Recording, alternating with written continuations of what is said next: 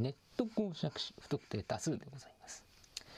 まあ最近めっきり寒くなりまして、まあ、いつもの季節であればお風邪などというんですが、今の季節ですからね、まあ、武漢肺炎なんかに気をつけていただきたいんですけれども、まあね、アメリカのまあ選挙事情も大変なことになってまして、日本でも第3波のコロナが来るとか、来ないとか言われてる中で、ね、国会で何やってるかと言いますとね、えー、日本学術会議の任命がうんっていう、えー、それは今やることかねという話でね、え、だってね、学者日本に6人しかいないわけじゃないでしょ、えー、一つの大学だって十何人いるわけでね、そのうちたった6人が選ばれなかったぐらいで、学問の自由がどうにかなっちまうというのはね、ちょっとね、それでどうにかなっちまう自由はもう最初から自由じゃないんじゃないかと思いますよ。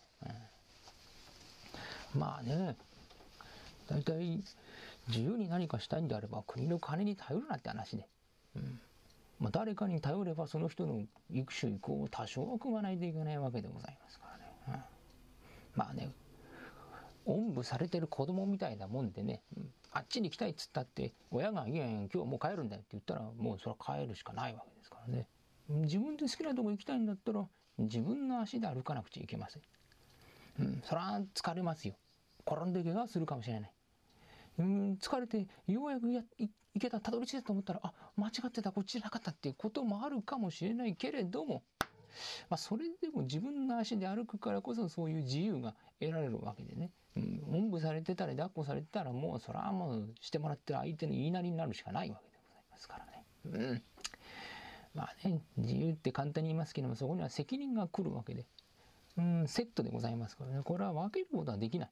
うん。責任のない自由はこれはわがままとか自己中心とかやつでねあんま世間から褒められたもんじゃないわけでございますがまあね自由を謳歌するというのはそれなりの苦労がいるというもので、うん、学問の自由もそうです。し他の自由だってそうかもしれません。好きなことをしようと思ったらそれなりの苦労と大変な思いというものがないとおかしい。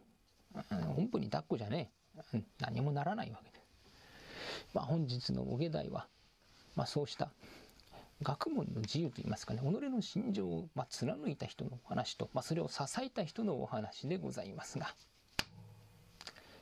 江戸時代の儒学者、荻生徂来は、本名を鍋松、通名を宗右衛門と申します。当時主流でございました学問の朱子学に対しこの宗右衛門が唱えておりましたのが古文字学という、まあ、これはもう朱子学を真っ向から否定するような教えでございました。まあ、ですからまあ、少数派でありまして、まあ、異端というような扱いをされておりましたから、この学問上を開きましても、こなかなかこの人が集まりません。まあ、この人が集まりませんと、まあ、稼ぎもないというわけでございまして、しばらくは家にあるものを売って乗り口をしのいでおりましたが、とうとう売るものもなくなりました元禄の15年の下月は11月の中。北風の吹く寒い朝のごと、聞こえてまいりましたのは、モテフリの声。豆腐生毛がもどき。これ、豆腐屋さん。豆腐屋さん。へい。ありがとうございます。お奉行様、え何差し上げましょう。大きな声を出すでない。腹へ響く。冷ややっこ一丁。へ、ただいま。トントンと、豆腐屋の出しました冷ややっこ。こいつを汚い皿で受けますと、わずかに残りました下地。お醤油でございます。まあ、こいつをたらっとかけて豆腐屋の目の前で 食べ始めた。いやお武家様いい食べっぷりでございますな。いや、そんなに美味しそうに食べていただけますとね、え豆腐屋冥利につきます。あ私はね、えー、芝増上寺の門前に店構えております、えー、上総屋の七兵衛と申します。えー、以後どうかごひいきに。上総屋さんか。覚えておこう。ありがとうございます。上総屋さんの前だがな。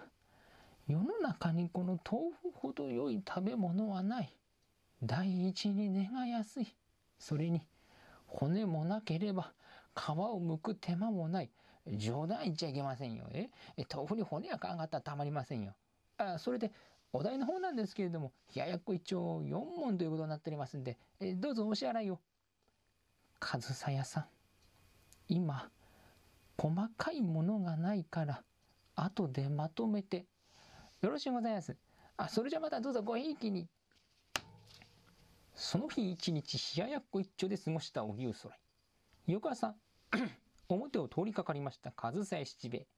豆腐、生揚げ、がんもどき。これ、上総屋さん。上総屋さん。これは昨日のお客様。えー、ありがとうございます。えー、今日は何差し上げましょう？冷ややっこ一丁。へい、ただいま。今度は醤油も塩もございません。何にもつけずにそのまんまの豆腐を食い始めた。寒い朝に味のない豆腐を食うというのは何ともつらい。いやー、お武家様、何にもつけずにこの豆腐を蒸し上げるだろうなんて、よほどこのお豆腐が好きと見えますね。ええ死んだ父っつぁんが言ってましたけどね、うん、本当の豆腐食いっていうのはこの、えー、何にもつけずに豆腐そのまんま味わう。まあ、これがそうだって言ってましたね。うん。上総屋さんの前だがな。この世の中に豆腐ほど良い食べ物はない。第一に値が安い。それに皮もなければ、皮を剥く手間もなければ、骨もない。それ前にも聞きましたよ。え？豆腐に骨がかかったらたまりませんよ。あで、お勘定の方なんですけれども、まあ、昨日の分と合わせまして8分ということになっておりますんで、上総屋さん、今、細かいものがないから、後でまとめて、よろしくございます。あ、それじゃまたどうぞごひいきに。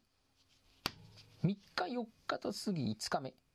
えー、お武家様、今日で5日目になりますんで、死後の20問、お勘定お願いします。上総屋さん、今、細かいものがないから、後でまとめて、えーえー、そうおっしゃると思いましてね、今日はあの、お釣りを担当持ってきましたんで、えー、どうぞ大きいものでお支払いを。上総屋さん。はい。細かいものがないのに、大きいものがあろうはずがない。はあ、なるほど。細かいものがないから大きいものもない。ああ、これは理屈だね。理屈ですけどね、あのじゃあお題はいついただけるんです？あの密かにまとめてとかですか？この実が世に出た時に払おう。世に出た時ね、えー、で、それはいつのことなんです？さあ、明日見出されるか、3日後あるいは10日、半年、1年先か10年、ちょ、ちょ、ちょっと待ってくださいよ。冷ややこの代金10年も待ってられませんよ。え？よほどお困りと見えますがね。なんすか？この朝飯側に豆腐一丁で過ごされてるんですか？え？一日の飯の間に豆腐一丁。いや人間持つもんですね。え？えなんかホテルでジュース飲みながら半袖だとか言ってるやつにね、うん、爪中選手飲ませてやりたいですけども、ええ？でも、お武家様、そんなに苦労なさってるんでしたら、あの、家にあるものを何かこう売ってですよ。それでお足をこさえて、ええ、食べ物をお買いになったらいいじゃありませんか。もう、この家には売るものが何もないのじゃ。売るものがないってちょっと失礼しますよ。上総屋がこの中に入ってみて驚いた。あれや何にもありませんね、この家は。ひょいと隅の方を見ますと何かがこう、うつ高く積んでございます。あら？これは本でございますね。あ、わかりました。お武家様、あの、学者先生ですね。あの、詩曰く、なんとか、かんとかって、ああれでございましょう？え、学者先生。この本はお高いんでございましょう？世に得難き名所ばかりじゃ。だったらですよ。このこの本売ってですよ。お足をこさえて腹いっぱい召し上がって、で、世に出た時にまた買い物されたらいいじゃありませんか。上総屋さん、それはできん。どうしてです？この本は一度手放したら二度と目に手に入らん。それに本はわしの魂。魂を売り渡すくらいなら、飢えて死んだ方がましじゃ。うん、偉い。なんだかわからないけど偉いね。魂を売り渡すぐらいなら飢えて死んだ方がいいですか？いや、もうね、まあ、立派ですよね。足なんかね、ちょっとね、生活に困ったと思ったらね、他人のものだとばられちまいますよね。しかしね、あ、じゃあこうしましょうよ。え？先生が世に出るまで。足がこれ面倒見ます。ね。でもね、豆腐ばっかりっていうのもなんでございましょう？足はねあのかかと2人暮らしなんですよ。えで日に3度いただいてるおまんま。これ2度に減らします。で1度の分をこのおむすびにしてで先生のところに持ってきますんで上総屋さんそれは断る。どどうしてです？おむすび嫌いですか？豆腐は商売物だから後で金を払えば済むが飯を恵んでもろうたらそれは古事記だ。世に出た時にあのお牛空へは古事記をしていたと人に言われるのは我が身の恥じゃ貸しても当選の水飲まずいかに苦労しておっても己の誇りを捨てるようなことはできんうん偉いますます偉い家自身も独身もしましたよね。任命されなかったからって、だだこねてるやつに爪の赤煎じ飲ませてやりたいですよ。ええー、じゃあ、こうしましょう。えおからなんてどうです？豆腐を絞る時の、絞ってできるあの絞りかす。うの花とかね、髪型じゃあの切らずなって言うみたいですけれども、こいつにね、ちょいと味をつけましてね、それを持ってきますんで、しかし、恵んでもらおうた食べ物では、いえいえ、大丈夫です。こいつはね、あの商売もんです。まあ、あまり人間は食べませんね。飼ってるウサギの餌なんかにしたりするんですけどいやでもね人間が食べたって問題ありませんよえどうですおから？さようか本に切るぞ風さやな困った時はお互い様よ。え？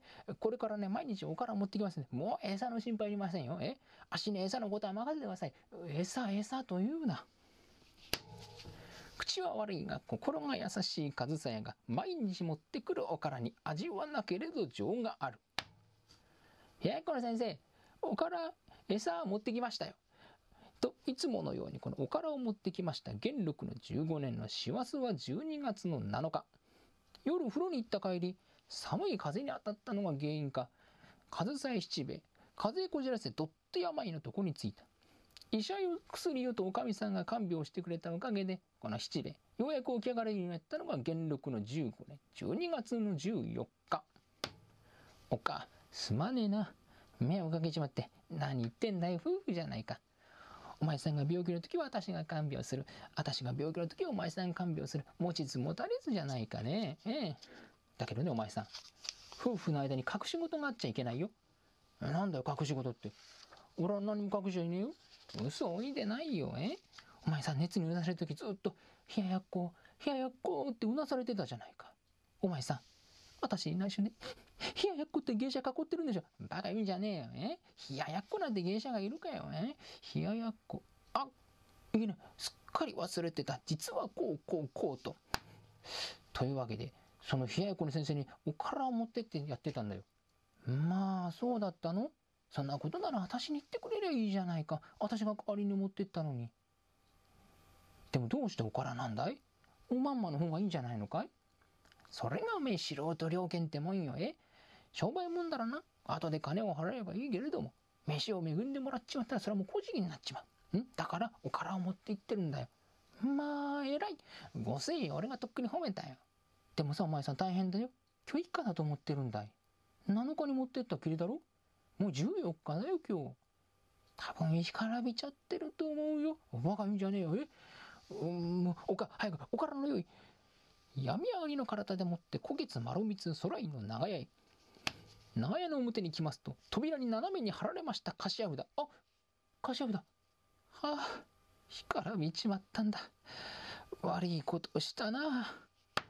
がっくりと肩落として帰る上総七兵衛。家に戻りますと、こっぱに冷ややっこの先生と書きまして、位牌があり、どうぞ成仏してくださいと祈る心優しい上総屋夫婦。さて、その日の夜元禄の15年は5月中の14日、ところ本所松坂城吉良邸に討ち入りました赤穂の牢に四十七人、世に言う赤穂義士の討ち入り事件。めでたく本会を遂げました老子一同、引き上げる先は投し君、浅野匠の神長則公の眠る高輪の仙岳寺。明けて元禄15年12月の15日、この噂が枝800八にパーッと広がりました。物見高いわえどこの常、こいつを見なきゃ先祖の位牌に申し訳ないと、我も我もと見物に駆けつけます。上総七兵衛もこいつを見ようと朝から出かけておりました。お前さんどうだった？いやは立派な方々だったよ。えちょうどね、仙台様のお屋敷で朝食をいただいたところでよ、え表門こう八文字に押し開いて、まず出てきなすったのが、先の播州、あこの上代家老、大石蔵之助様。で、そのせがれで、えー、力様っていうのがいらっしゃるんだけれども、この方がね、16歳で討ち入りに参加なさったそうだよ。えー、しかもね、憎きキラの首を取ったそうだよ。えー、若いのに立派ね。中でもね、堀部安兵衛ってお方はね、すごいよ。あのね、高田の馬場って知ってるだろあのね、勉強ができないからね、スポーツ持って食ってこうって思ってね、だけどそっちでも全然食えなかったから、うん、やめて芸能人になったんだけども、それでも芽が出ないもんだ。ね、うん、一発みたいな感じで終わっちゃったから仕方なく政権批判をしてなんとか乗り口をしのいでしのいでるっていうあの高田のバカじゃないよ。え高田の馬場だよ。えあそこでね18人もの敵をなぎ倒してえおじさんのあだを打ったそうじゃないか、え2回も仇討ちを成功させるなんてこれは立派な方だね。うん。はあ。冷ややっこの先生にも見せてやりたかったな。そうだね。きっとどこかで見てるよ。明日も早いからと床に着きました？その日の夜夜中。じゃんじゃんじゃんじゃんにわかになり出す。半鐘の音。おっか大変だ。うーどっかで火事だよ。お前さんどっかじゃないよ。うちだよ。うちの隣から火が出てるんだよ。ガバと跳ね起きました。あたり一辺り一面漆黒の煙に覆われております。取るものもとりあえず表へ転がり出ました。上総夫婦。あっという間に店はから紅の炎に包まれ柱一本残さず丸焼け。お前さんみんな燃えちまったね。泣くんじゃねえよ、っか。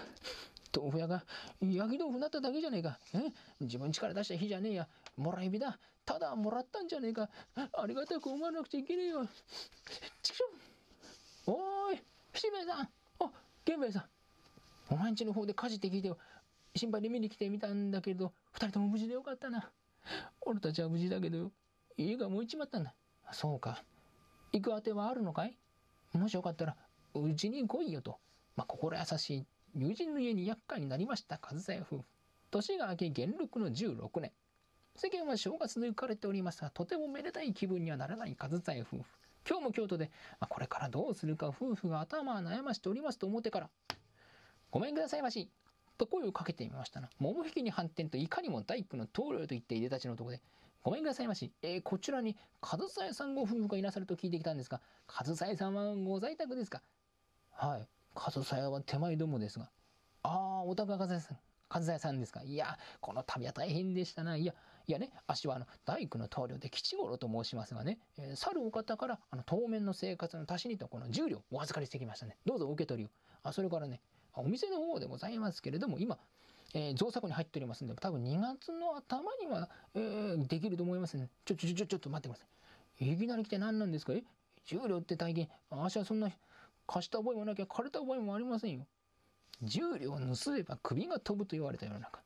数さえが驚くのは最もでございます。いやですね、貸すんじゃありませんよ。差し上げるんですよ。それにあの、猿を語ってのは誰です？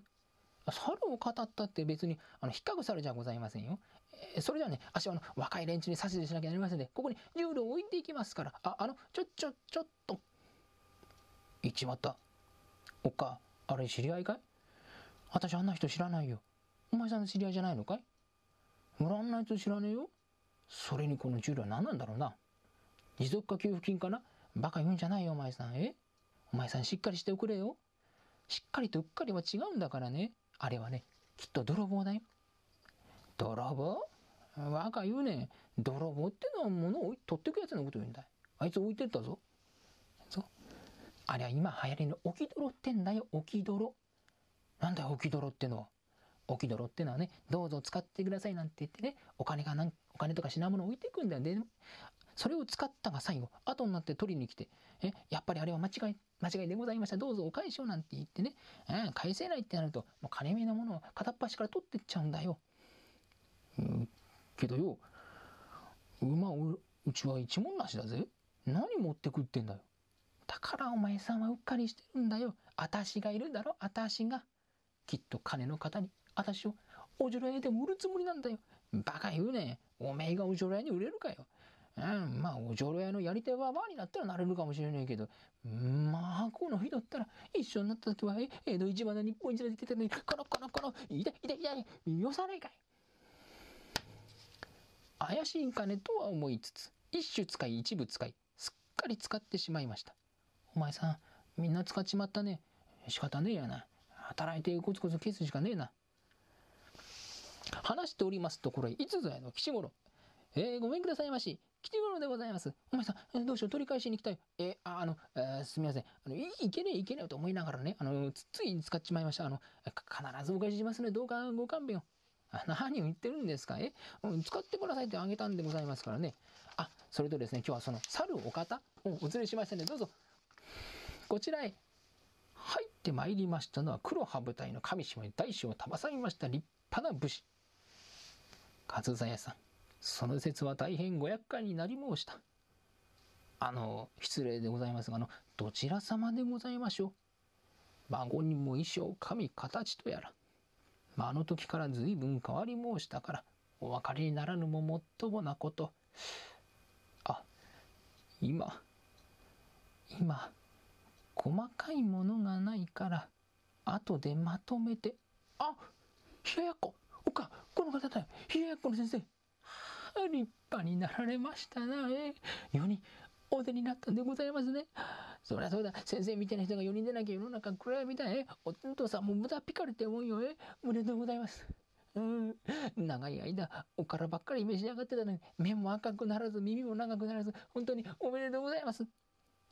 何からお話ししてよいやら、上総屋さんが来なくなってから3日目、柳沢美濃の神様に見出され、将軍家学問書出資800石いただける身となりました。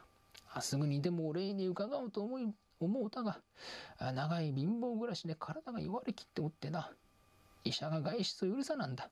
ようやく外に出られるようになったのが、元禄の15年の12月15日、まあ、これでお礼ができると思うた矢先、魔功労使の討ち入り事件、魔老師たちの処分をどうするかこのな結論がなかなか出ず、ま、ようやく切腹ということでまとまりました。お礼に伺うのが遅くなり、いすまなんだ。わずかばかりの俺、ここに10両ある。先の10両と合わせて20両。豆腐の代として受け取ってほしい。そんな先生、豆腐はたった20文ですよ。あの時の自分にとっての20文は千金万金に値する。万分の一のお礼返し。どうぞ受け取ってもらいたい。それから、焼けてしまった店の代わりに、新しい店を建てても、建て上げ、建てて、新しい店を今、建てておる。これは、おからの代として受け取ってほしい。おか、聞いたかい？え？おからで店が建ったよ。え？おからの店だよ。宝おやさん言ったじゃないかい？おからと一緒に油揚げなんぞ持ってっとけば今頃御殿に詰めたよ。何言ってやがるんだよ。先生、本当にありがとうございます。ありがとうございますと。涙で喜ぶ上総屋夫婦。さて、それから、上総屋さん、荻生空の口利きでもって増上寺に出入りが許されまして、この店が大変繁盛いたしました。この一軒が江戸800円町に広がりますと、あそこの豆腐を醤油も何もつけずに食うと立身出世ができると豆腐を買いに来る客の行列がずらずらずらっと4里ほど続きました。まだここのおからを食べると火災保険に入れる安心だとおからを買いに来るお客さんの行列がこちらは6里ばかりずらずらずらっと並んだという。後に話を聞いた人々がここの豆腐を誰言うとなく空い豆腐空い豆腐と呼ぶようになったという。梅ヶ香や隣は荻生宗右衛門。空井豆腐の一席読み終わりといたします。